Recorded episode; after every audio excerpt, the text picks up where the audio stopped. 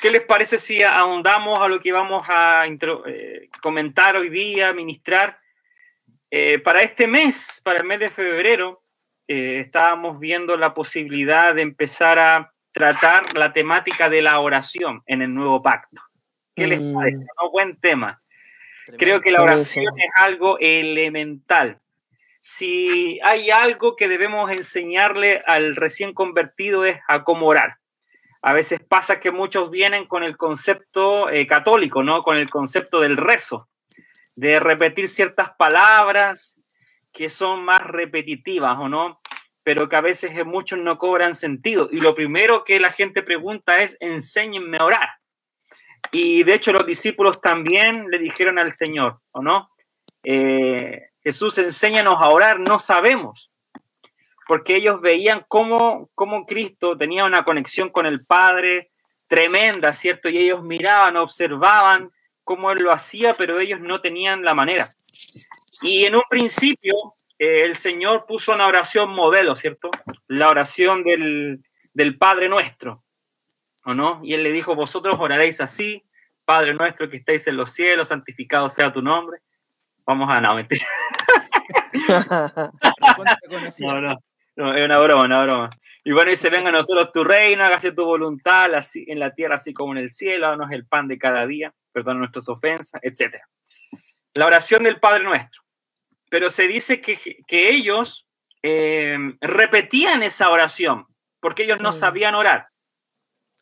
Y bueno, quiero tocar este primer punto, que por qué Jesús eh, estableció esta oración que Él les muestra a sus discípulos, ¿cierto? Y esta oración no, no fue puesta como una oración, como un rezo para ellos, sino que la oración que Jesús implantó fue una oración modelo. Eh, estableció un orden, nada tiró al azar.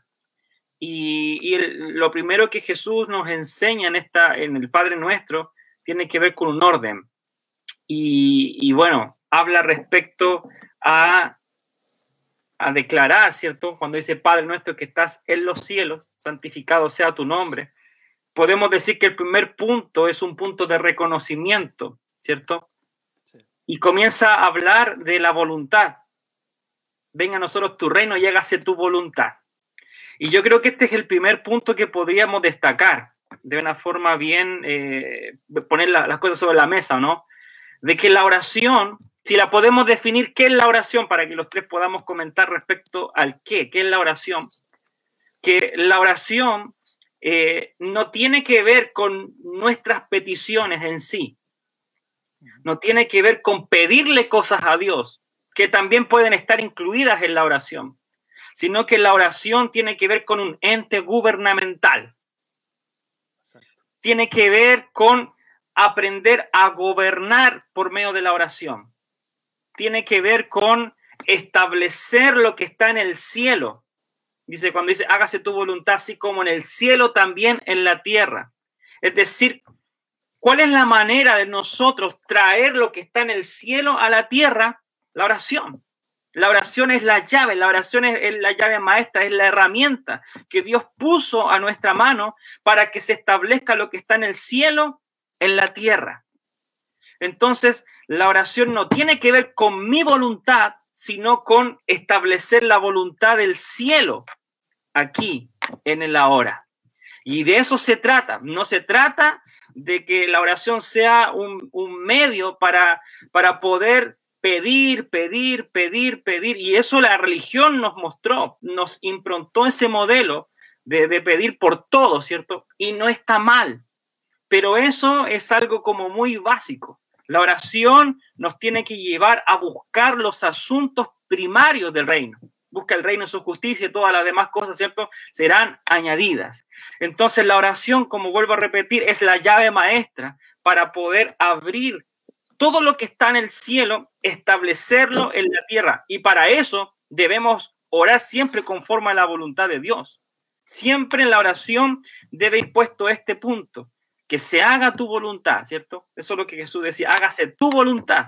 No, nunca oró a favor de lo suyo, sino siempre oraba a favor del Padre. Eso es lo que yo podría poner para iniciar y para que podamos escarbar en este hermoso principio respecto a la oración. ¿Qué es la oración? Podemos trabajar esta pregunta, ¿no? Sí, buenísimo. Buenísimo el inicio para dar un contexto, para dar entendimiento a la gente y como bien lo decía eh, Alejandro, eh, la, oración no tiene nada que ver con un petitorio, también quiero decir que es un canal muy hermoso donde uno tiene comunión con, con el Señor, donde realmente uno puede conocer mucho más lo que Dios espera, porque la oración no es poner delante de mí simplemente lo que yo necesito delante de Dios, sino, como tú decías, traer lo que Dios quiere que hagamos. Y nosotros a través de la oración podemos conocerlo. O sea, conversando entre dos personas eh, se pueden conocer, pueden saber gustos, pueden saber planes, pueden saber ciertos proyectos, pueden salir ideas juntas. La conversación es fundamental. Y, algo simple que yo me recuerdo siempre cuando pequeño, que lo, aprendí, me acuerdo en escuelas dominicales, de esas que, tenían los, días domingos, em, la oración es una conversación simple que uno puede tener con Dios y no un Dios lejano. Eh, tú muy bien decías que parte el ejemplo, el modelo o la guía que Jesús dejó a sus discípulos como el Padre nuestro, parte ya poniéndonos en una posición de hijos. O sea, la relación ya totalmente es de un hogar, de una familia muy cercana. La primera palabra, mm, padre. Mm. Padre. O sea, no, ni siquiera es Dios, sino Padre. Y Padre, bueno, le dice Padre nuestro, obviamente, porque él está hablándole ahí a todos, pero tú en tu casa, tú en tu oración particular, uno puede decir, papito, Padre mío, ¿cierto? Uno la puede hacer incluso hasta más personal la oración, pero eso es fundamental entender que la oración, y con esto cierro un poquito para ahí, también dándole el pase Christopher, em, tiene que ver con traer la voluntad de Dios a que se sea manifiesta en nuestra vida. Es la llave, como muy bien lo dijiste Alejandro, que abre que nosotros entendamos qué es lo que Dios quiere que hagamos. Porque Dios, omnisciente, omnipotente, ¿cierto? Lo sabe todo y Él podría hacer lo que quisiera por su cuenta, pero Él está esperando que nosotros nos hagamos parte como sus hijos un padre en una familia siempre quiere que su hijo sea parte de todo lo que está sucediendo en su hogar, de los planes familiares que hay, quiere que, sea parte, que un padre, me imagino, eh, yo lo tomo como ejemplo por el de mi casa, mi papá siempre nos preguntaba qué, quiere, qué quieren ustedes, a mí y a mi hermano, y que hagamos, por ejemplo, en estas vacaciones. Eh, él ya tenía planificado todo donde íbamos ir, si él decide, pero igual nos preguntaba y nosotros le, manifestábamos lo que queríamos y muchas veces los deseos eran los mismos, porque Él ya los había puesto en nosotros antes, con, con, las conversaciones, con la comunión que teníamos. Entonces la oración nos permite eso, conocer a nuestro Padre, conocer sus intenciones y que podamos nosotros traerlas aquí a la tierra. Bien. Buenísimo. Eh, buenísimo. Eh, me gustaría poner también eh, como a modo de comparación qué es orar y qué es rezar, porque eh, de acuerdo a la impronta que, que, decía eh, Ale, la oración, como bien decía, la simpleza es, es hablar con el Padre, es una comunicación que tenemos entre padre e hijo, ¿verdad? Una intimidad, una, una conversación, ¿verdad? Pero el rezo es repetitivamente decir lo mismo, ¿verdad? Entonces, es como un modelo eh, establecido, es como algo. Entonces, aquí hay, una, hay un error de comprensión eh, que, hemos eh, replicado por muchos años. Entonces, de la comunicación pasamos al rezo. Y eso impide que nos comuniquemos con el Padre, porque repetitivamente decimos lo mismo. Entonces, una conversación, como bien decía Ale, nos permite tener una, una comunicación directa. O sea, eh, no solamente el petitorio, porque uno puede pedir las cosas, pero sí, eh, sí eh, conectarnos con el corazón del Padre, tener una, conexión directa, una unidad, estar unidos al, sentir del Padre, traer lo del cielo a la tierra, como decía el pastor Alejandro. Y, y es importante saber que nosotros nos oramos con sentimentalismo, ¿verdad? Porque, y tampoco se trata de si siento o no siento.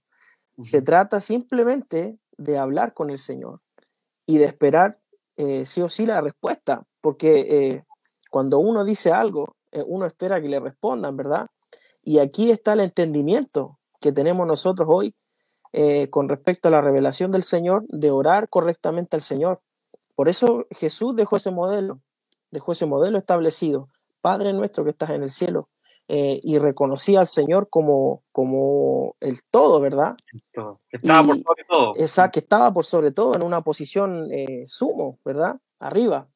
Y, y, el reino, habla de las prioridades que, que, tiene el Señor. Entonces a mí me gusta mucho, como para, para, agregar a esto, la oración que tiene Jesús en Juan 17 y que Jesús le dice al Padre, Padre, glorifica, glorifica a tu Hijo para que también te glorifique a ti. Y, en una parte dice, eh, para que dé vida eterna a todos los que le diste. Y esta es la vida eterna, que te conozcan a ti. Entonces, esa es, es como la prioridad de Jesús, que le decía al Padre, que ellos te conozcan a ti. Y, parte de conocer al Señor es conocer cómo comunicarnos con Él y tener una, digamos, una dinámica de, de, traerlo de Él aquí a, nosotros y expresarlo y poder eh, replicarlo aquí, traerlo porque la, oración es maravillosa porque nos conecta, nos conecta y, nos une, ¿verdad? Eh, no solamente yo con el Señor, sino que yo con todos, con el cuerpo, mm. la oración corporativa. Entonces, hermoso, hermoso lo que han planteado ustedes dos, eh, pastores. Genial. ¿Sabes qué me está recordando? De, que, bueno, los apóstoles cuando escucharon al Señor eh, diciéndoles, vosotros oraréis así, y da este modelo de oración, se dice que los discípulos lo rezaban, lo repetían. ¿Por qué? Porque ellos no sabían orar. Y claramente porque el Señor es el dador de la vida, ¿no? Su, su comunión con el Padre era 24/7. Pero cuando vino el día de Pentecostés y el Espíritu se derramó, por primera vez ellos comenzaron a fluir en, en nuevas lenguas y la oración ya no se formó en un rezo, sino de que comenzó a ser un fluir, un fluir del Espíritu. Entonces hay muchos de nosotros que somos demasiado protocolares con Dios, que tenemos, hacemos, el, a veces a lo mejor no hacemos el Padre Nuestro, pero hacemos la misma oración siempre. Ya te presentas con las mismas palabras, Padre Nuestro que estás en los cielos, te damos gracias por este día, ya lo tienes como memorizado, entonces nosotros debemos entender que la oración no se puede transformar en un rezo. Nosotros a veces la mecanizamos demasiado. Y la oración debe ser una oportunidad para que, para que el espíritu fluya. Y para eso necesitamos entrenar el espíritu para que la oración pase del rezo al fluir. Es muy importante tomar esto. Entonces, los apóstoles en un principio fueron fueron palabras repetitivas porque no sabían orar, porque no tenían, el, no tenían el Espíritu morando en ellos. Pero cuando vino el Pentecostés y fueron llenos del Espíritu, el rezo se fue. Y la oración ya no era un programa, sino que era un andar, era un caminar. Y eso es muy importante que entendamos a que ejercitemos esto. Si podríamos definir la oración en el nuevo pacto, eh, la oración en el nuevo pacto es el pulmón de la iglesia es el pulmón, es decir, es, es mm. si tú no respiras, te mueres. Nosotros a través de la oración, ¿qué hacemos? Dos cosas, inhalar y exhalar. Inhalar y exhalar. Inhalamos Cristo y exhalamos Cristo. Inhalamos Cristo, exhalamos Cristo. Entonces la oración ya no, ya no es, no es un protocolo, sino que es un andar, es un fluir 24/7. La palabra dice que Pablo menciona esto, que debemos orar, ¿cierto? En todo tiempo, orar sin cesar. Naturalmente nosotros no podríamos orar sin cesar. Si lo vemos como un protocolo es imposible, pero si tenemos un andar en la oración, entonces en todo tiempo, ¿cuántos les ha pasado que de repente están durmiendo y están o despiertan hablando en lengua y, y hasta en los sueños estás orando y te levantas orando y te acuestas orando, vas en el bus y estás declarando palabras?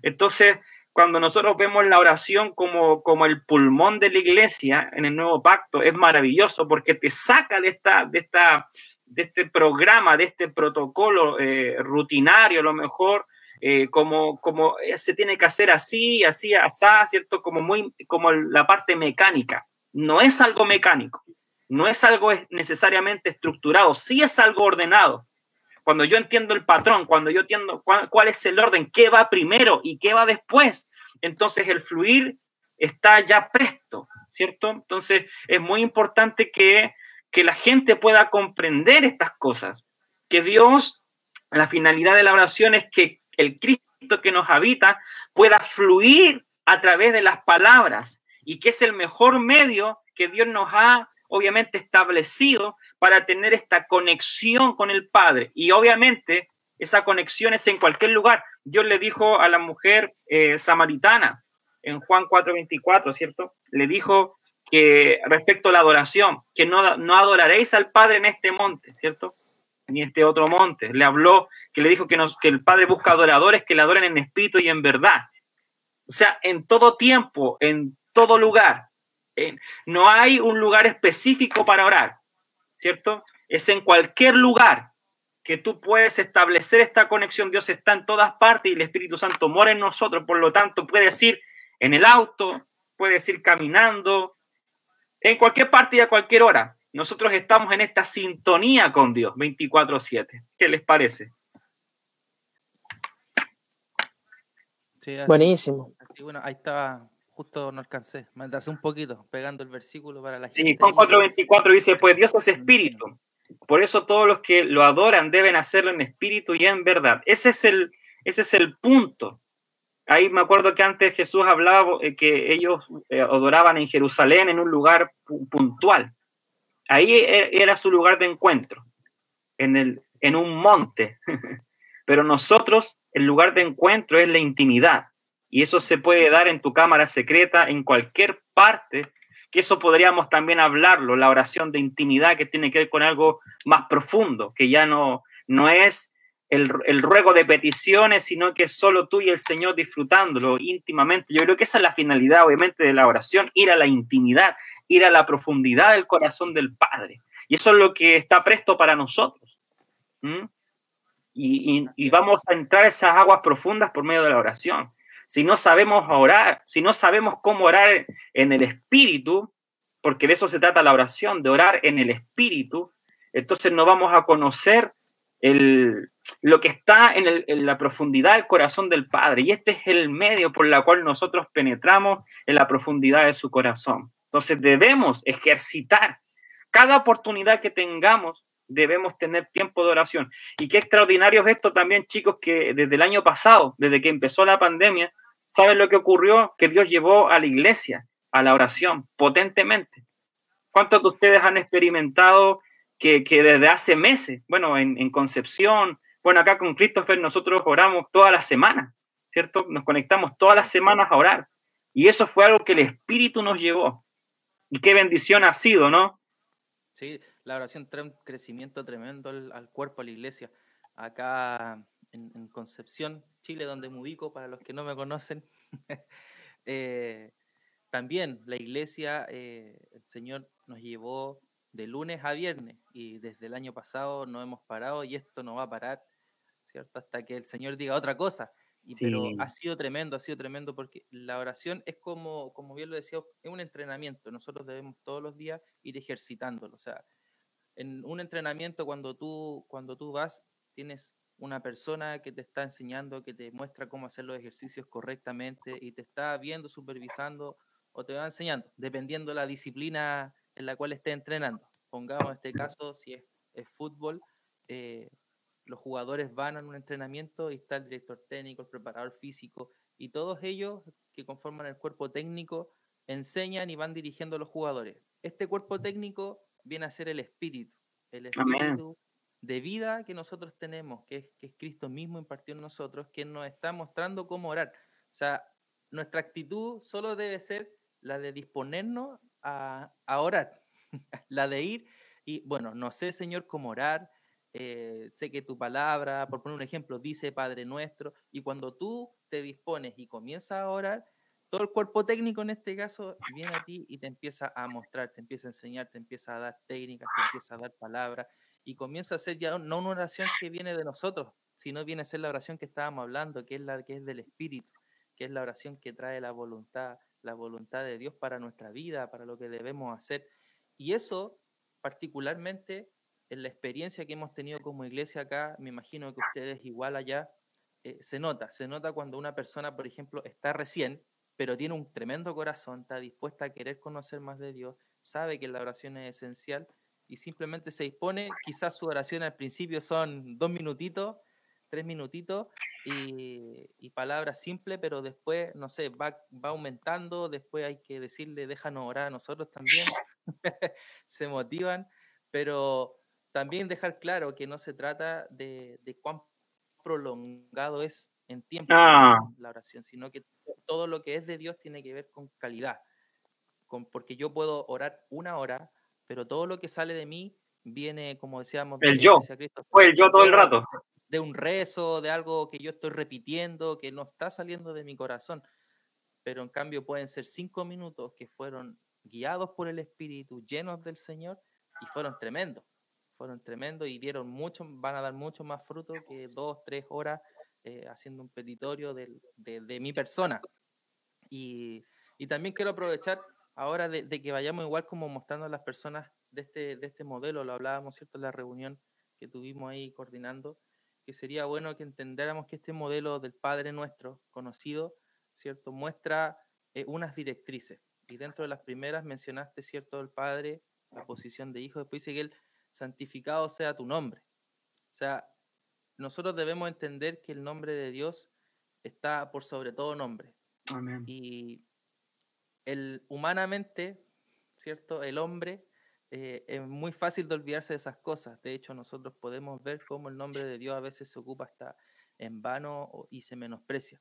Y Dios nos enseña que lo primero que nosotros debemos comprender es que el nombre de Dios es santo, que el nombre de Dios no, no, no hay otro mayor igual a Él. Entonces, eso tiene que ser revelado en nosotros. Después, eh, no sé si hay, bueno, tienen algo que, que, mencionar al, respecto del santificado sea tu nombre, esa posición, pero después el Señor nos dice que tiene que venir su reino. Y aquí está lo maravilloso. Creo que es lo que más nosotros a veces eh, ponemos en práctica, como dice en Mateo 18, 18, ¿cierto? Que todo lo que atamos en la tierra también será atado en el cielo y lo que, cierto, desatemos aquí en la tierra será desatado en el cielo. Tiene mucho que ver esa dinámica con el venga tu reino, que se establezca, que todo lo que sea de Dios del cielo, que es la voluntad del Señor, venga a la tierra. Eso se refiere que la oración nosotros debemos traer toda la voluntad de Dios, ¿cierto?, a la tierra. Debemos aquí, tenemos la autoridad de atar y desatar todo lo que vaya en, en pos de que la obra, de que el Evangelio se siga propagando, de que nosotros sigamos creciendo, que la ciudad donde tú estés cambie, porque una iglesia que ora, un cuerpo que ora en un lugar donde esté, ¿cierto? Esa ciudad no va a volver a ser la misma si esa iglesia comienza a orar la voluntad de Dios. Entonces es importante entender eso primero, como les decía, el nombre de Dios, comprender que está por sobre todo nombre, que nosotros no le estamos orando a cualquier persona, no, estamos orando a cualquier Dios, eh, sino que le estamos viendo al Dios Todopoderoso, al que es santo sobre todos los santos, y bueno, y lo demás, que traer todo lo de Él, imagínate, todo lo de Él a la tierra, a nuestro plano, eso es glorioso. Y nosotros tenemos esa, esa facilidad. Mm. Quería agregar algo muy, muy pequeñito antes de dar paso a Christopher. A mí lo primero que, que me enseñaron, siempre, siempre, primero el Señor y al final tú. Eso fue lo primero que a mí me enseñaron. Y que cuando esta oración el Señor la programó, siempre vemos una actitud de exaltación. Siempre vemos que Él entró en cada momento de oración con alabanza. Como dice David, entrar por sus puertas con acción, eh, por sus atrios, ¿cierto? Con alabanza. Y creo que es elemental el poder de la alabanza en un principio. Antes de, nos, antes de ponernos nosotros, ¿cierto? Siempre es, es exaltar al Señor, siempre es reconocerlo, siempre es levantar el nombre del Señor. Eso es algo pero primario. La alabanza como un punto elemental de inicio, de reconocimiento, de exaltación, yo creo que es sumamente importante y que sabemos que no tiene que ver con música ni con cánticos, sino con la proclamación del Señor, la exaltación de su nombre, siempre debe ir primero, aunque te estés muriendo y te ha problemado, siempre entrar con acción de gracia, con acción de alabanza. Justo, iba a decir eso, que no tiene que ver con la música. Mm. A veces nos, dicen alabanza y nos vamos al tiro, un, cántico, bueno, claro. vamos a orar con guitarra. No, no, tiene que ver con eso, proclamar el nombre, el nombre del Señor. Así es. Eh, yo creo que debemos entender que la oración es una necesidad del espíritu. Eh, ¿Por qué? Porque somos espíritu. Somos un espíritu que vive, que tiene alma y que vive en un cuerpo. primeramente somos espíritu, por el soplo.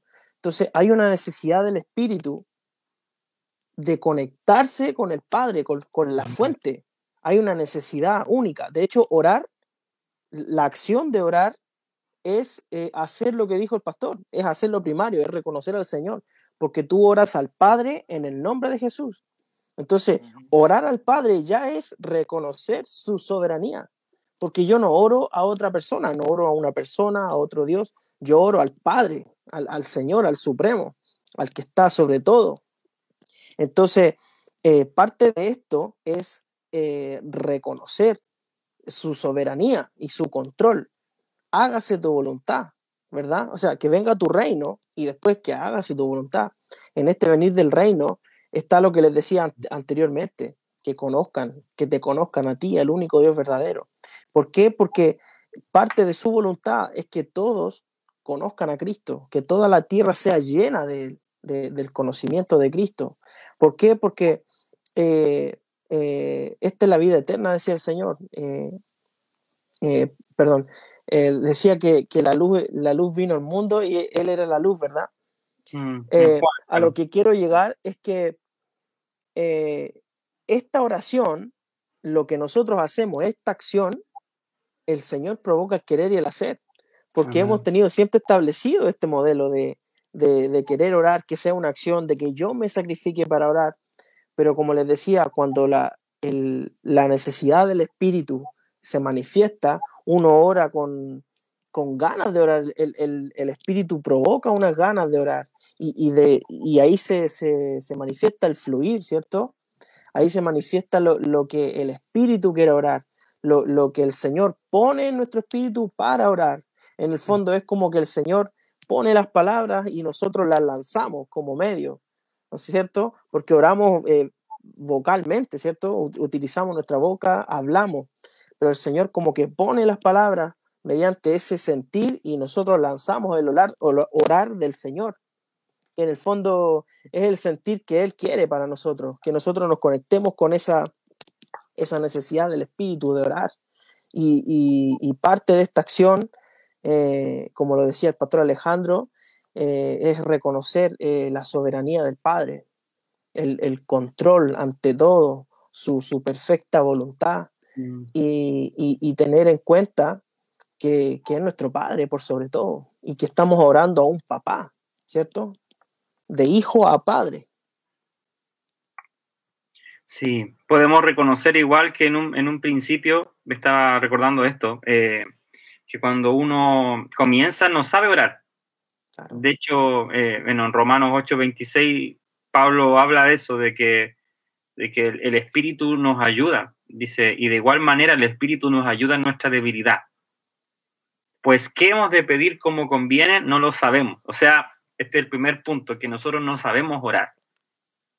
Eh, es mejor reconocer ese estado. Señor, enséñame a orar. No lo sé porque estamos hablando de algo tremendo, ¿no? Es una llave poderosísima. estamos hablando de cosas muy potentes, de establecer la, del cielo a la tierra. Imagínate lo que hay en el cielo. En el cielo es, todo infinito, o sea, está todas las herramientas y los recursos que nosotros necesitamos, están allí. Pero dice, pero el Espíritu mismo intercede por nosotros con gemidos indecibles, es decir, que Él es nuestro ayudador. Él es el que está clamando, gemidos indecibles. O sea, es, un, es algo que no se puede descifrar. El Espíritu está intercediendo por nosotros. Entonces, mm. se trata, la oración, podemos capturar esto, que cuando tú reconoces que tú no sabes, que no, no, tienes la capacidad de, de, poder orar conforme a la voluntad del Padre, tenemos un espíritu que está dentro de nosotros que sí está haciendo esa tarea que tú y yo no podemos hacer. Mm. hay una separación. Eh, Pablo se hace a un lado, dice, yo Pablo no tengo idea cómo orar. Yo Pablo soy débil. Pero el espíritu que está dentro de mí me ayuda en mi debilidad, en este reconocer cuando yo no puedo, cuando estoy cansado, cuando estoy superado. Este espíritu que me habita me ayuda en mi debilidad. Y yo no sé todas las cosas, pero este espíritu sabe y conoce y mm. Puede, escudriñar el corazón del Padre y me lo puede revelar. Por eso es que es importante poner este punto de que la oración tiene que ver con aprender a discernir y escuchar ese gemido indecible, esa intercesión que está constante dentro de nosotros, de poder percibir, de poder intuir a través de nuestro espíritu lo que está sucediendo dentro de nosotros. Y cuando yo conecto con la oración que inicia el espíritu y yo me uno a esa oración, entonces yo voy a poder penetrar en las esferas celestiales. Entonces, mm. eso se trata la oración, de que yo me haga a un lado porque yo no sé, porque yo no, naturalmente no puedo. Entonces, esta actitud de Pablo es muy importante tenerla desde un principio. Así que aquellos que están em, empezando y dicen, no, yo no tengo idea, o algunos, muchos se catalogan que son malos para orar. Todos somos malos para orar en la carne. y, y, la persona que a veces se jacta como el fariseo con el publicano, ¿se acuerdan? La historia del fariseo con el publicano que habían dos hombres que se presentaron delante del Señor en el templo a orar, el, el, fariseo que y versus el publicano que él venía arrepentido, venía, venía mal. Y el fariseo decía, gracias Señor, porque yo doy todos mis diezmos, porque soy un hombre que cumple la ley. Y se en la presencia de Dios por todas las cosas buenas que él hacía y decía, no, de este publicano, miserable, le empezó a, le empezó a decir, decir cosas comparándose con él, diciendo, Señor, yo soy digno de que tú me escuches.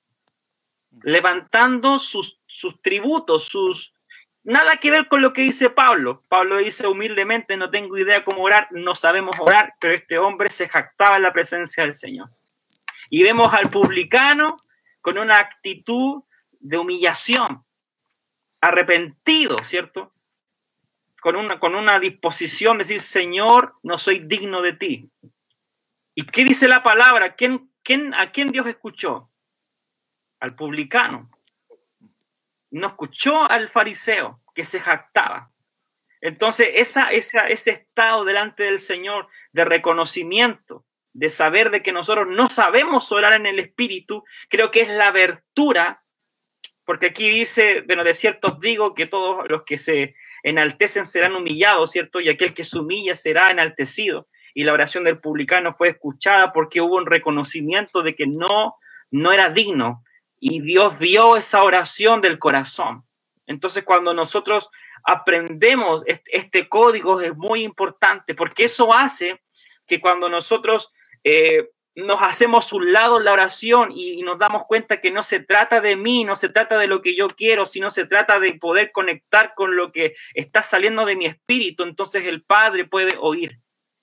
Y creo que eso es una buena pregunta, chicos, ¿no? ¿Cómo hacer que la oración del Padre pueda ser escuchada? Una buena pregunta. ¿Todas las oraciones son escuchadas? Sí, no. Buena pregunta, ¿no? Buenísimo. ¿Qué piensan ustedes? Averígüenlo. Google. Oren. Oren, te lo Oye, yo quiero, quiero aprovechar que justo leíste tremendo pasaje ahí de, de Romano. Eh, para, antes de tocarlo, la jactancia es un tremendo tema también. Eh, sí. De hecho, Pablo menciona mucho que no debemos jactarnos de lo que tenemos. En, mm. en, en, Romano, él parte diciendo al principio del libro nosotros tenemos una salvación tremenda, somos justos, pero no hay que jactarse. Y hay una tremenda enseñanza que Dios, como bien lo dijiste, el de corazón altivo no, no lo va a mirar. O sea, no, al que esté jactándose de lo que tiene, eh, lo va a hacer de lado porque no se trata todo lo que hacemos para el Señor que nazca de nosotros, de nuestro esfuerzo. Eso es súper importante entenderlo. Todo lo que nosotros hacemos para Dios tiene que nacer del Espíritu, tiene que nacer de lo que el Señor quiere. y la oración es parte de eso, es el inicio, es fundamental. Y ahí en Romanos eh, 8, 26, 27 termina diciendo Pablo que mm, el Señor, Dios, conoce, ¿cierto? Lo que el Espíritu está diciendo, estas palabras indescriptibles que Él menciona, que Él intercede por nosotros, Dios las conoce. ¿Por qué? porque el espíritu, aquí está lo, lo, lo esencial que hemos estado hablando toda esta tarde, eh, noche para ustedes, es el que ora de acuerdo a la voluntad de Dios. O sea, todo lo que el Espíritu está diciendo indeciblemente lo está diciendo conforme a la voluntad de Dios. Y eso es fundamental, por eso es que Dios logra escuchar, logra entender, logra apreciarlo y también permite que nosotros tengamos ahí un libre acceso a poder conversar con el Señor. Y, tomando ahí ya lo último que, que preguntaste, Ale, esta tremenda pregunta, ¿seremos escuchados o no? No lo sé. no Pasa palabra. Siguiente, dale Christopher. No, no, no, pero eh, siempre y cuando nosotros estemos alineados a orar la voluntad de Dios, téngalo por seguro que el Señor los va a escuchar. De hecho, es a veces, muchas veces parece innecesario pedirle al Señor las cosas que necesitamos porque Él las sabe. Pero ahí hay algo hermoso también que a veces Él igual quiere escuchar de nuestra boca eh, cómo nos sentimos, qué nos hace falta, pero siempre y cuando eso esté al final, como bien tú lo dijiste, eh, Alejandro, al principio, o sea, primero es todo lo de Dios, o sea, hay un orden. Primero nosotros oramos todo lo que es de Dios primero y luego quizá al final eh, lo de nosotros. Y si es que nos acordamos, porque a veces hay oraciones del Espíritu que, que a uno lo llevan y... Que te haces a un lado. claro, y uno se hace a un lado y después uno quizás caminando al trabajo, al estudio, lo que sea, uno se, se recuerda que, que, tenía cierta necesidad y ahí quizás conversando con el Señor se la presentó, pero en el momento de la oración en sí fue todo netamente el Espíritu. Y eso es tremendo, hermoso, porque permite que, que la voluntad de verdad de Dios venga a nosotros, que, que este reino que Él nos está pidiendo que, se haga en la tierra también, eh, se comienza a propagar, porque esa es una de las funciones principales de nosotros. O sea, el reino de Dios ya está. Dios vive en eternidad y eso, el reino de Dios ya, ya, ya está hecho, completo, pero está en el cielo, en el plano espiritual, nosotros lo podemos disfrutar, pero Él espera que nosotros lo manifestemos. Él espera que nosotros manifestemos lo que tenemos para que todos también puedan conocer de este reino. Y la oración te muestra las directrices. En la oración tú entiendes cómo hacerlo cómo llevar adelante este hecho, porque Dios podría hacerlo por sí solo, pero Él espera que nosotros también nos involucremos. Como, él, como les leía de antes, Él dice que todo lo que atemos en la tierra será atado en el cielo, lo que desatemos será desatado. O sea, en el cielo ya está, pero Él espera que nosotros tomemos acciones y también manifestemos eso acá. Y ahí la voluntad de Dios es importante. Es importante orar a través de lo que el Espíritu nos está diciendo. El Señor Jesús todo el tiempo que estuvo en la tierra con sus discípulos, si uno se, eh, se, pone a leer ¿cierto? los evangelios, se da cuenta que él siempre oraba o incluso declaraba la voluntad de Dios. Ni mm. siquiera él se movía por una voluntad propia, sino netamente se movió siempre por lo que Dios le iba diciendo, por lo que el Padre le mandaba a decir. De hecho, hasta, hasta el final, en el Getsemaní, incluso que él entregó todo, todo de sí. Fue tanta la presión que tuvo, fue tanto el padecimiento que tuvo en ese momento humanamente que llegó a sudar sangre. Pero él en su oración aún así puso su voluntad, puso su deseo, ¿cierto? Después del deseo de Dios. Y eso es lo maravilloso, que nosotros también seamos capaces muchas veces de entender que van a haber situaciones que nosotros vamos a tener que padecer, pero el fin es más glorioso. Quizás el momento, el camino puede ser un poco doloroso, pero el fin va a ser mucho más glorioso, que es lo que nosotros todos estamos esperando. Por eso la, oración es fundamental para que entendamos que toda situación, todo problema que tú puedas estar pasando, viviendo, no es porque Dios te dejó de, mirar, no es porque Dios sacó su mano de ti, sino que Dios está en el asunto. Y, y, a veces los padecimientos y todo son para formarnos, son para para en el fondo enseñarnos a ir por cosas mayores.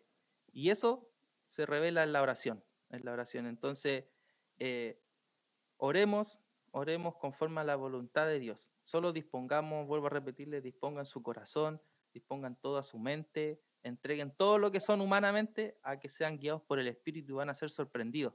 Y tengan por seguro que esa oración sí va a ser escuchada. Pero la oración de Señor, dame un auto, eh, necesito una casa, eh, no tengo duda que Dios te lo puede dar, pero esa oración no va a ser escuchada. El Señor te va a dar esas cosas, la casa, el auto, pongámoslo así, producto de que tú buscaste primeramente el reino. También la palabra dice, busca primeramente el reino de Dios y su justicia, o sea, todo lo que es de Dios, cómo funciona, cómo manifestarlo en la tierra, y luego todo lo demás será añadido. O sea, todas las demás necesidades están listas, pero primero el reino. Por eso es fundamental entender eso.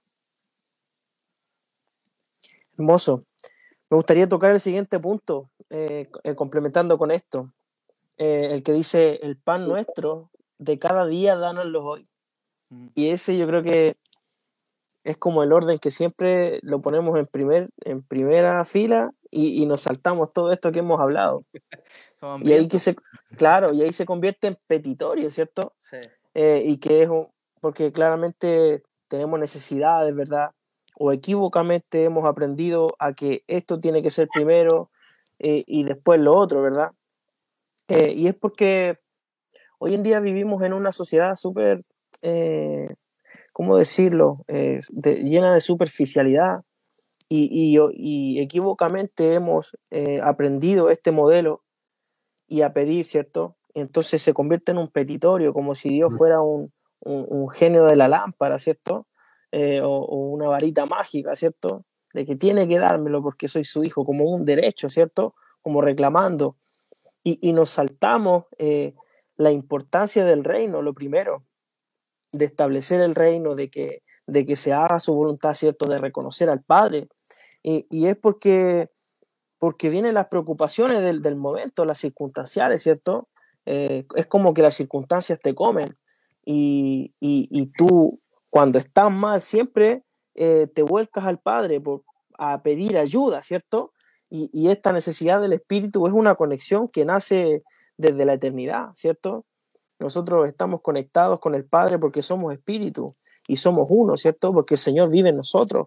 Y, entonces las circunstancias que pasen, todo lo que necesitemos, eh, están al final, ¿cierto? Como decía Ale, eh, el Señor dice súper claro, eh, busquen primero el reino de Dios y su justicia y todo lo demás. O sea, todas estas cosas que pedimos, todas estas cosas que, que nos aprobleman, las cosas que, que, nos guían a orar al Señor, eh, la, están al final, porque el reino es primero y todo lo demás será añadido, ¿cierto? Entonces me gustaría leer en Filipenses 4, 6 eh, lo siguiente. Dice, no se inquieten por nada, más bien en toda ocasión con oración y ruego, presenten sus peticiones a Dios y denle gracias. O sea que, eh, primero que todo, yo doy las gracias porque yo sé que mi Padre tiene todo, todo bajo control y yo lo presento delante de Él porque sé que Él tiene la solución. O sea, e, el, Dios, de, el Dios de gracia que, que hemos experimentado es todo suficiente para cumplir las cosas conforme a su reino. Y esto tiene que ver con pedir con visión de reino. Eh, y, respondiendo a lo que dice el pastor, que si todas las oraciones son respondidas o no, eh, depende de cómo pedimos. Depende cómo, si es con visión de reino, ¿verdad? Eh, tú puedes pedir, no sé, una casa. ¿Para qué es esa casa? Esta casa te la doy a ti, Señor. Es tuyo, todo es tuyo. El Señor no tiene problema con dar, pero, pero lo primero es Él, ¿cierto? Entonces, esta, como les decía, estamos en un, en un, mundo lleno de, de, superficialidad, ¿cierto? El sistema siempre te presenta que, que, se van agregando necesidades al ser humano y nuestra única necesidad es el Señor. Él, él va a proveer todo. El, el, reino ya, ya, ya contiene todo lo que necesitamos y ese todo nos habita. Entonces, eh, ¿cómo debemos, debemos pedir? De esta manera, el Señor primero, Busca primero el reino de Dios y su justicia y todo lo demás yo lo añadiré, dice el Señor. Entonces, eh, es como que el alma se postra al Señor en reconocimiento de como adoración, ¿verdad? En una postura de adoración, de reconocer que Él ya, ya tiene todo preparado. Ya, o sea, si yo necesito un trabajo, el Señor ya me lo tiene listo por causa del reino. Si yo necesito una casa, el Señor ya me la tiene por causa del reino. Todo es el reino. Por eso es primero el reino. Y, y, me gustaba una, una parte de, de la oración de Jesús, como se la mencionaba en Juan 17, él le dice al Padre, eh, hablo esto en el mundo para que tengan mi gozo cumplido en ellos. Y, parte de este gozo eh, es, estar ahí con, en, la conexión con Él, en esa sintonía que, que se logra en la oración. Hay cosas que se logran solo en la oración, batallas que se ganan solo, solo en la oración, milagros que se logran solo con la oración, porque esa es la llave. Y esta llave maravillosa eh, es la que nos abre la, la, puerta para nosotros entrar en ese fluir del Espíritu. Y no como un modelo ni como una acción, sino como un, empuje, como que el Espíritu te empuja a orar de esta manera. ¿Sí? Sí, hay una... Eh, disculpale que, que, me adelante un poquito. Sí, tranquilo, tranquilo. Quiero aprovechar eh, que mencionaste las batallas, todo se ganan en la oración.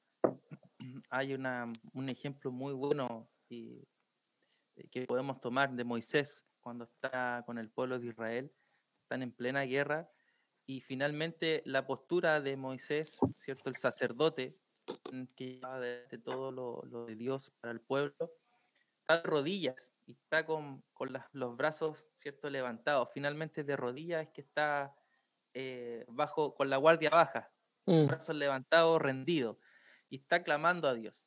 En esa posición, ¿cierto? El pueblo de Israel ganaba. Pero si Moisés bajaba sus brazos, ¿cierto? dejaba de, ponerse ahí a lo que el Señor estaba mandando, el pueblo comenzaba a perder. Y ahí sus discípulos, ¿cierto? Levantan las manos para que el, pueblo siguiese ganando.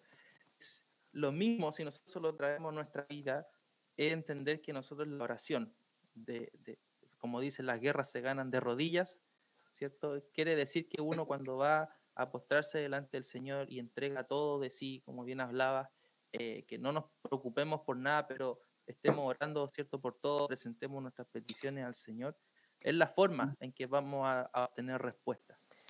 Dios espera que nosotros renunciemos a hacer para que podamos disfrutar el ser, o la vida que tenemos.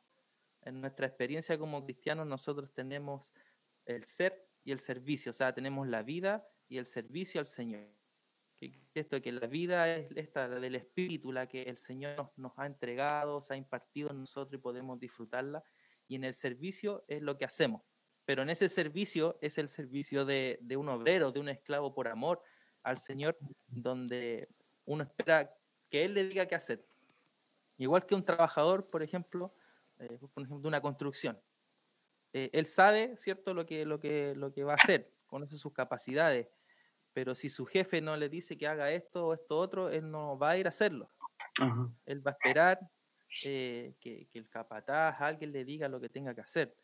Y eso es conocer finalmente la, voluntad de Dios. Dios lo único que quiere con la oración es que nosotros podamos conocer cuál es el pensamiento de Dios, cuáles son sus intenciones y qué es lo que nos está, nos está demandando que hagamos. Entonces, finalmente la vida la tenemos. Eso nos da un acceso, como decía Christopher, libre para poder comunicarnos con el Señor. Y ahora nos toca la tarea de ver qué hacemos.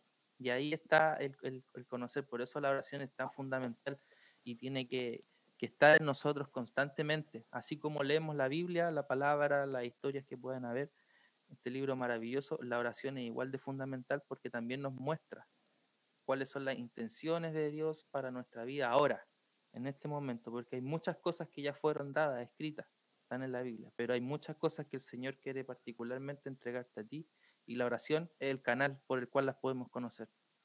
Eso quería.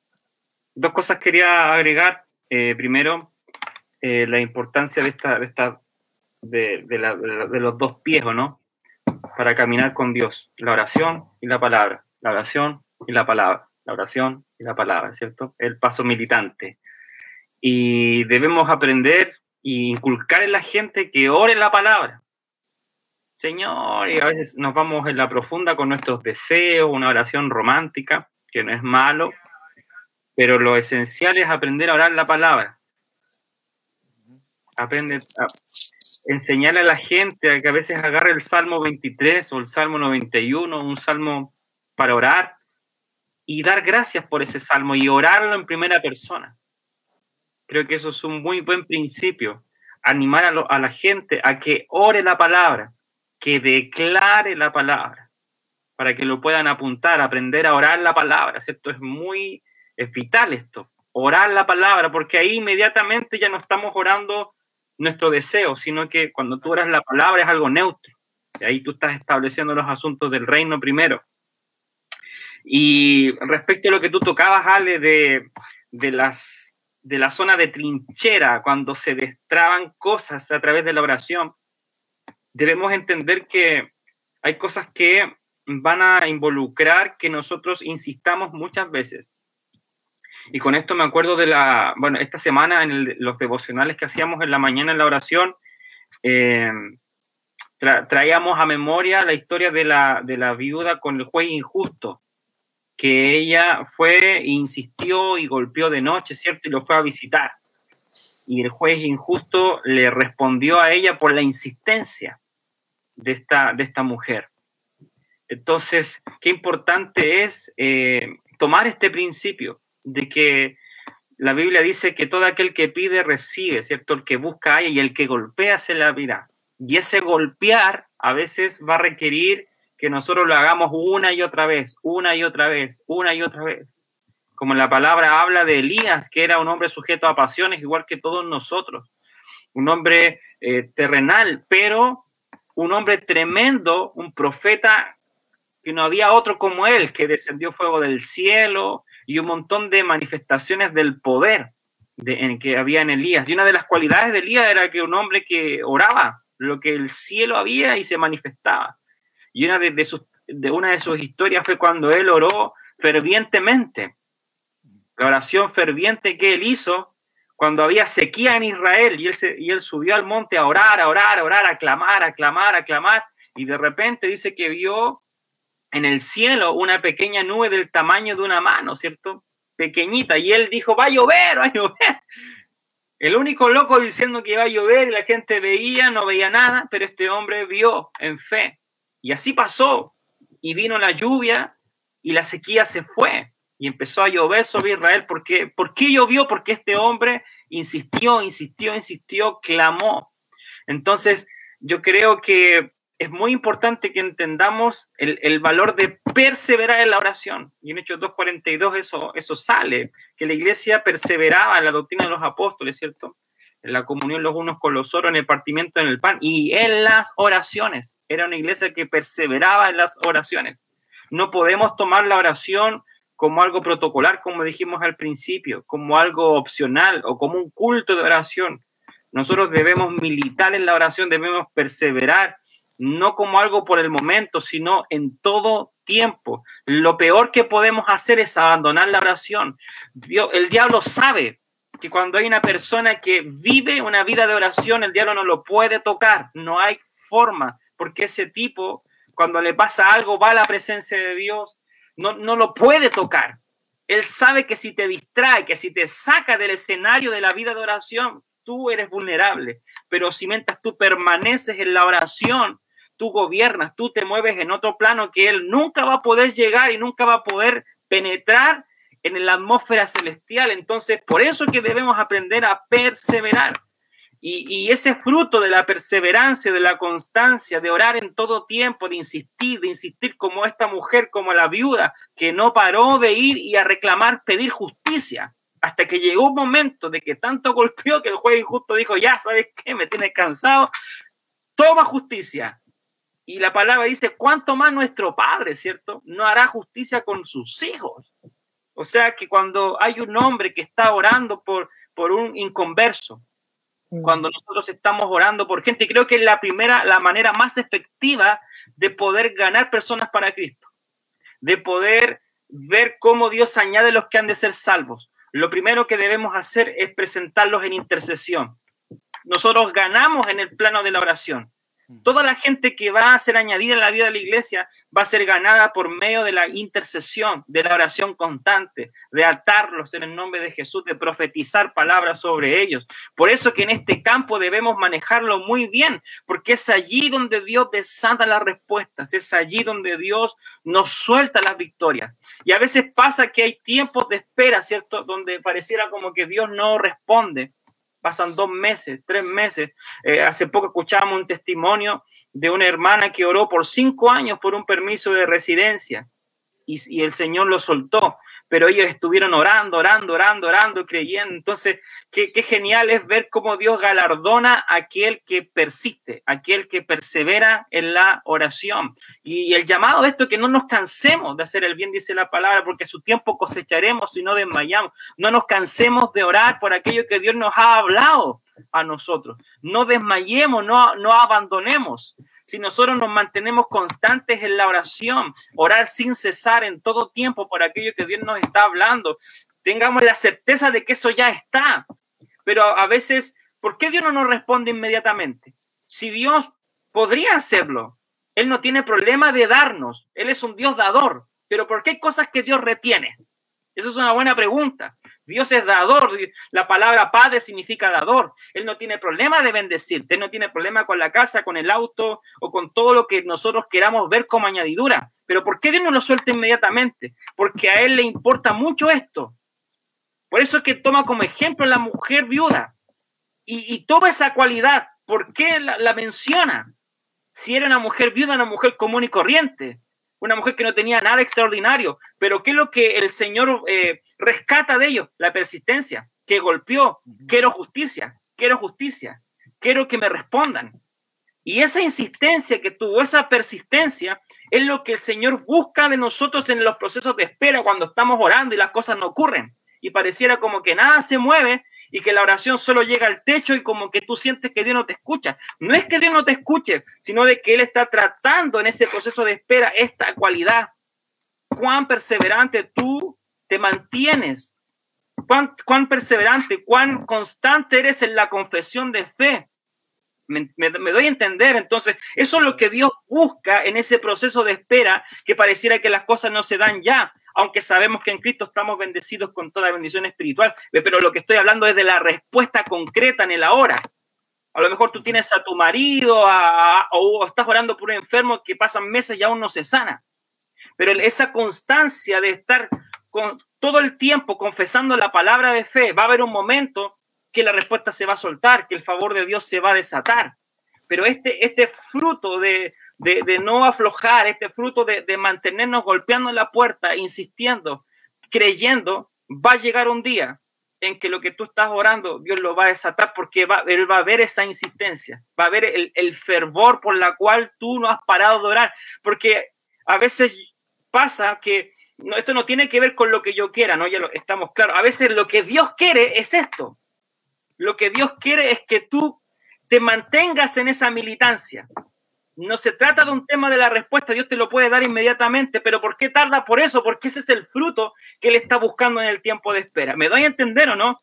Esa cualidad que esta mujer tuvo de golpear, de insistir, de saber de que, de que Dios, de que este juez le iba a soltar lo que ella estaba pidiendo. De la misma forma, ¿cuánto más el Padre que nos ama? No nos dará todas las cosas o no, pero es por eso, porque ese es el fruto que Él está buscando. Por eso que debemos perseverar en la oración debemos persistir. Sí, eh, prácticamente es como la relación de un, padre con un hijo, cuando el padre quiere saber si realmente el hijo quiere y necesita algo o es un, simple capricho de, tan momento. Y ahí la persistencia es la que marca la diferencia. O sea, si el hijo sigue y sigue, sigue viendo eh, lo mismo con ansia, el padre se lo va a dar. Sin duda va a hacer todo para que lo tenga, pero si se lo pidió una vez, y después se quedó esperando la respuesta, eh, el padre va a saber el tiro que fue un, fue un capricho, simplemente el momento. Y además, bueno, dice la palabra, Dios sabe lo que, lo que es bueno para nosotros, Él conoce realmente qué es lo que necesitamos. A veces también pedimos eh, porque creemos que merecemos cosas, pero no es lo que realmente estamos necesitando. Y ahí es fundamental, es fundamental eso que decía de, de perseverar, perseverar en la oración porque eso va a marcar la diferencia. Y, bueno, para ir aquí cerrando un poquito y no tema, a estar todo este mes, ¿cierto? Recordar a, la gente hablando de la oración. De hecho, aún ni siquiera hemos terminado de, seguir comentando el Padre Nuestro. Llegamos a la mitad recién. y, nos pusimos a pedir. Y, nos pusimos, claro, a pedir. no, y queda bastante, bastante que hablar de eso y vamos a ir dándonos unas últimas impresiones, así que por favor, Christopher, para que vayamos cerrando el día de hoy y dejar invitado a la gente que eh, sí. retomen. Sí, o que pongan, o que pongan eh, lo que les gustaría escuchar, eh, eh, dejar preguntas para la próxima semana y podemos responderlas. ¿Qué les parece? También. Sí. Dejen sus preguntas. Me, me gustaría establecer esto último para cerrar. que nosotros cuando oramos, oramos desde la posición de hijos. Sí. y me gustaría leer Gálatas 4 del 4 al 7 para llegar a este punto. Dice, pero cuando vino el cumplimiento del tiempo, Dios envió a su Hijo, nacido de mujer y nacido bajo la ley, para que redimiese a los que estaban bajo la ley, a fin eh, de que recibiésemos la adopción de hijos.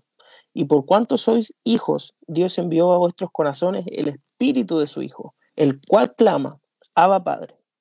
Así que ya no eres esclavo, sino hijo, y si hijo, también heredero de Dios por medio de Cristo. Esto es tremendo porque teniendo en cuenta esto, eh, la confianza de la oración va a ser a un papá. Sí. Cuando, cuando un bebé, cuando un niño pequeño, eh, o sea, un niño pequeño sabe que confía en su padre, sabe que no le va a faltar nada, que si él pide lo va a tener, ¿cierto? Porque el padre eh, provee todo para el niño pequeño, ¿cierto? Eh, así también es nuestro padre. Y, y por cuanto somos hijos, el espíritu mismo clama dentro, dice Abba Padre, y Abba significa papito, dice papito.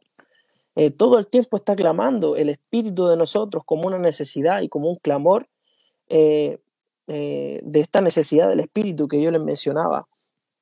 Y teniendo en cuenta todas estas cosas, esta insistencia, esta perseverancia, ¿cierto?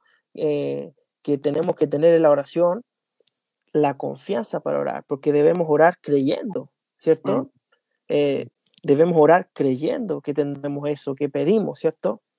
No como petitorio, sino teniendo en cuenta estas cosas y, orar desde la posición de hijo al Padre, a un Padre cercano, presente, ¿verdad? Eh, va a cambiar toda nuestra perspectiva de la oración. Eh, no se va a convertir en un petitorio, se va a convertir en una conversación íntima con nuestro papá. Así que me gustaría que pudiéramos leer algunos comentarios, algo, ¿cierto? ¿Qué les parece? Y, cerramos eh, esta, el tema de la oración con una oración, ¿cierto? Claro. Rey Martínez nos pone un abrazo, mis amigos. Saludos, Rey. Él es Saludos, Rey. Bendiciones. Eduardo Ponce dice, bendecido, muy buen tema. Saludos desde Valparaíso. Cariños también, Eduardo. Dejen sus preguntas. Saludos, Eduardito. que hablemos la próxima semana respecto a esta temática. Sí. Marcela Valenzuela dice, qué buen tiempo, amados. Marcelita ahí, siempre apoyando. Cecilia de la Plaza, la oración eficaz del justo puede mucho. Así es. Eso es, muy cierto. Daniela Romero dice, la necesidad nuestra de orar es alimento para nuestro espíritu. Y es la manera de crecer, de fortalecernos, de reconocer su voz y hacer su voluntad y luego llevar lo que Dios te da a las personas, somos portadores de su gracia. Bendecidos pastores amados. Buenísimo, Dani. Muy, muy cierto. Es alimento, nuestro espíritu. Luis Burtiles dice que el orar sea una necesidad, pero no la nuestra, sino la de Dios. Exacto. Buenísimo. Sofía Carvajal dice, por eso antes de orar debemos pedir al Espíritu que llene nuestros labios para que nuestra oración llegue con un aroma fragante delante del Padre y Él se agrade de nuestra oración. Tremendo eso. Ahí está. Que Dios se agrade de nuestra oración. Mm. Ah, Dios detesta cuando tú oras en la carne o en el yo. Es como que huele mal. Qué buen punto. Eduardo Ponce dice, el Espíritu te ayuda a orar para que se haga la voluntad de Dios y no la nuestra, porque el Padre sabe que su voluntad es buena y agradable y más alta que la de nosotros. Y es allí cuando empiezas a orar desde la posición como hijo y no desde la situación tremendo, dice. Así es. Qué importante es eso. Orar desde la posición, no desde las circunstancias. Sofía del Carvajal dice, muchas veces pedimos y nos enojamos porque el Señor no nos da lo que pedimos, pero muchas veces Él no nos da lo que queremos porque no es porque no es bueno para nosotros lo que estamos pidiendo. Mm. Bueno, como buen padre ocurre eso, que no nos da lo que, lo que queremos, sino lo que necesitamos. Y Daniela Romero dice nuevamente eso, orar desde la posición de hijo, por la necesidad de estar en conexión, en comunicación con el Padre, no porque te falta algo, te falte algo. Dios sabe de lo que tenemos necesidad y Él suple en su tiempo, no en el nuestro. Aprender mm. a vivir contento en todo tiempo, como dice Pablo. Es tremendo, sin duda. Genial.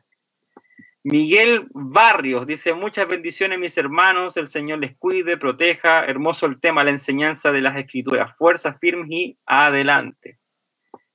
Cariños y bendiciones desde Chile. Saludos, Miguel. Susana dice, abrazo desde Chile, oren por mi madre que está delicadita.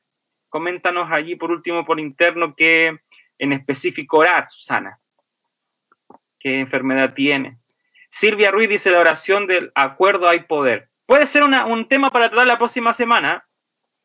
Me estaba acordando de eso, si dos o tres se pusieran de acuerdo, la importancia del acuerdo. Podemos dejarlo como como un punto a tratar la próxima semana.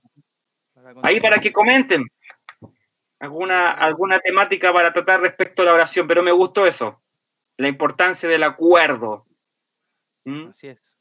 No, tremendo tema, como dijimos, está bastante tela, ¿cierto? Como dice el apóstol. Para cortar. Eh, para cortar. Así que vamos a seguir hablando de este tema de la oración, que es tremendo, en nuestra vida, es parte nuestra, es fundamental. Y como dijo muy bien Pastor Alejandro, déjenos sus preguntas eh, o si bien luego las tienen, eh, mándelas por interno para que también puedan ser respondidas, aprovechar esta instancia que nos podemos comunicar y puedan ser aclaradas toda duda.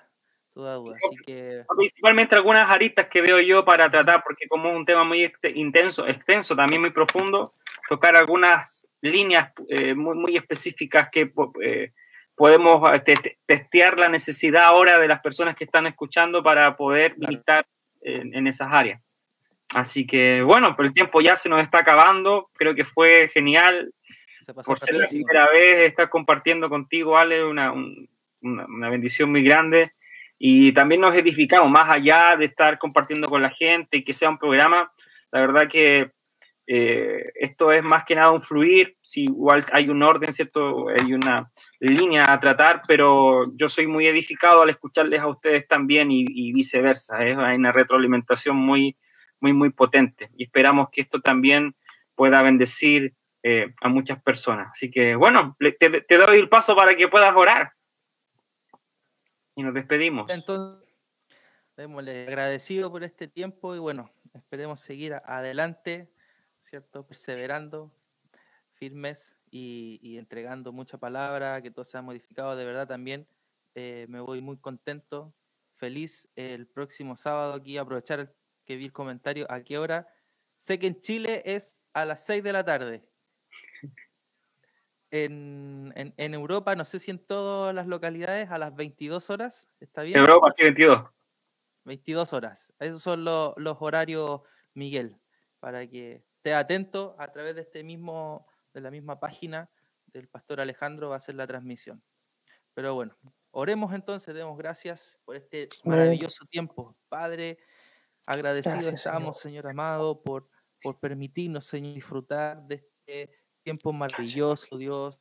Si bien no estamos todos en un mismo lugar, Padre, en el Espíritu, sucede lo maravilloso que es que estamos unidos, estamos unánimes, Señor Jesús, eh, En, el mismo sentir, Padre Dios, de poder, Señor, seguir creciendo en el entendimiento de todas las cosas que tú tienes ya dispuestas para nosotros.